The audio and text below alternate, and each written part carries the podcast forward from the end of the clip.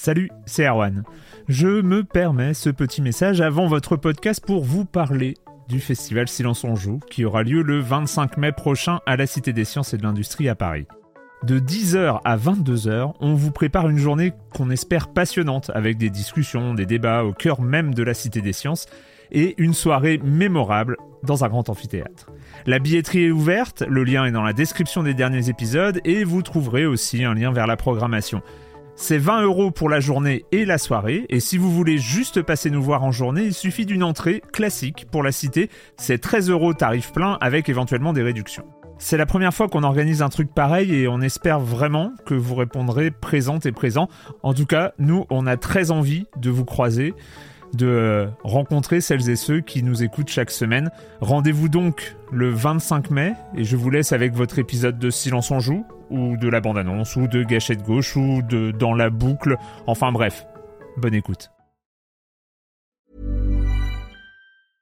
Hiring for your small business? If you're not looking for professionals on LinkedIn, you're looking in the wrong place. That's like looking for your car keys in a fish tank.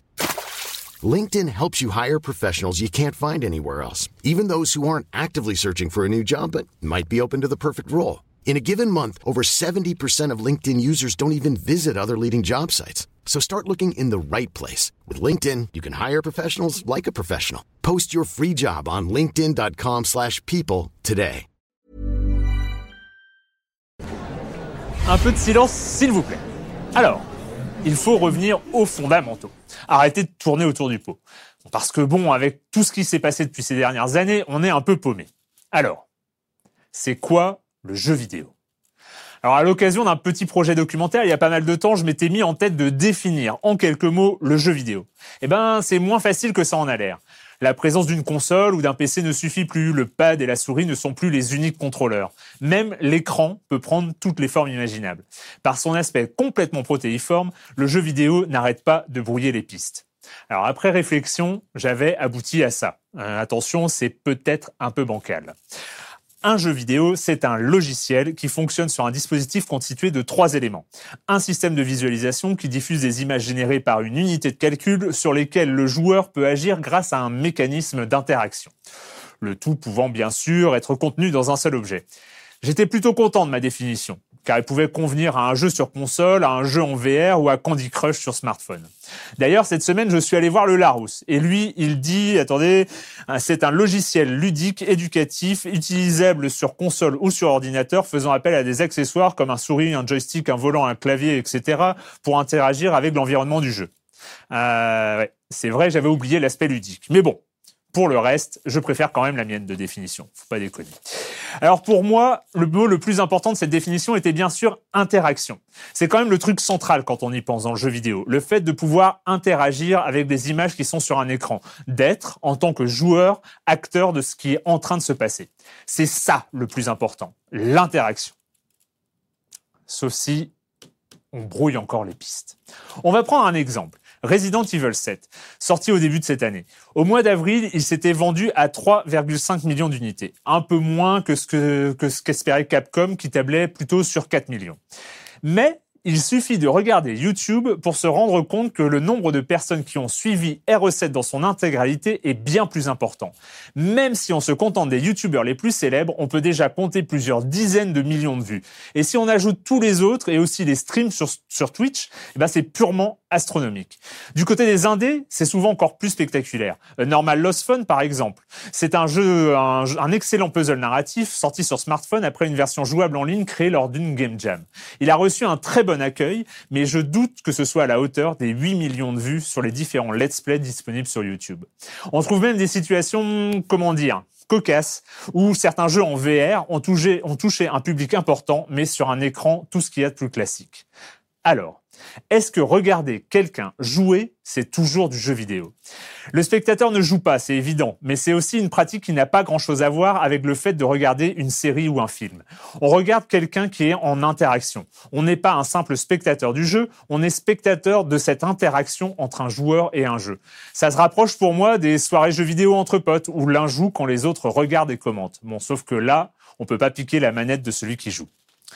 Il y a un an environ, j'avais posé une question à propos de ce phénomène à Mathieu Triclot, maître de conférence à l'Université de technologie de Belfort-Montbéliard et auteur de l'excellent bouquin Philosophie des jeux vidéo. Et voici ce qu'il m'avait répondu.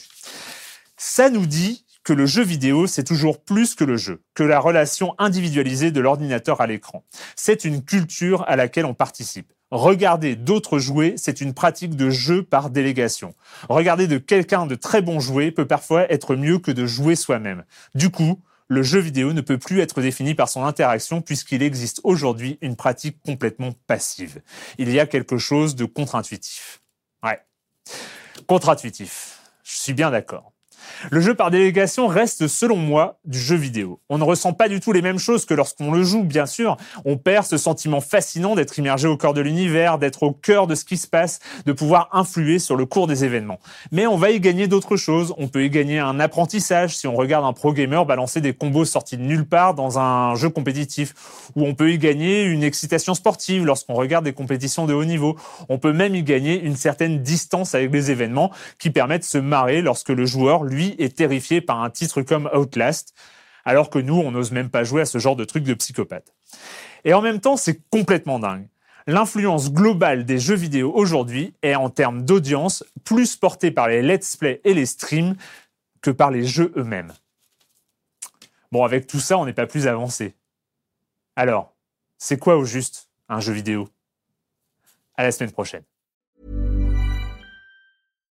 When you make decisions for your company, you look for the no-brainers. And if you have a lot of mailing to do, stamps.com is the ultimate no-brainer. It streamlines your processes to make your business more efficient, which makes you less busy.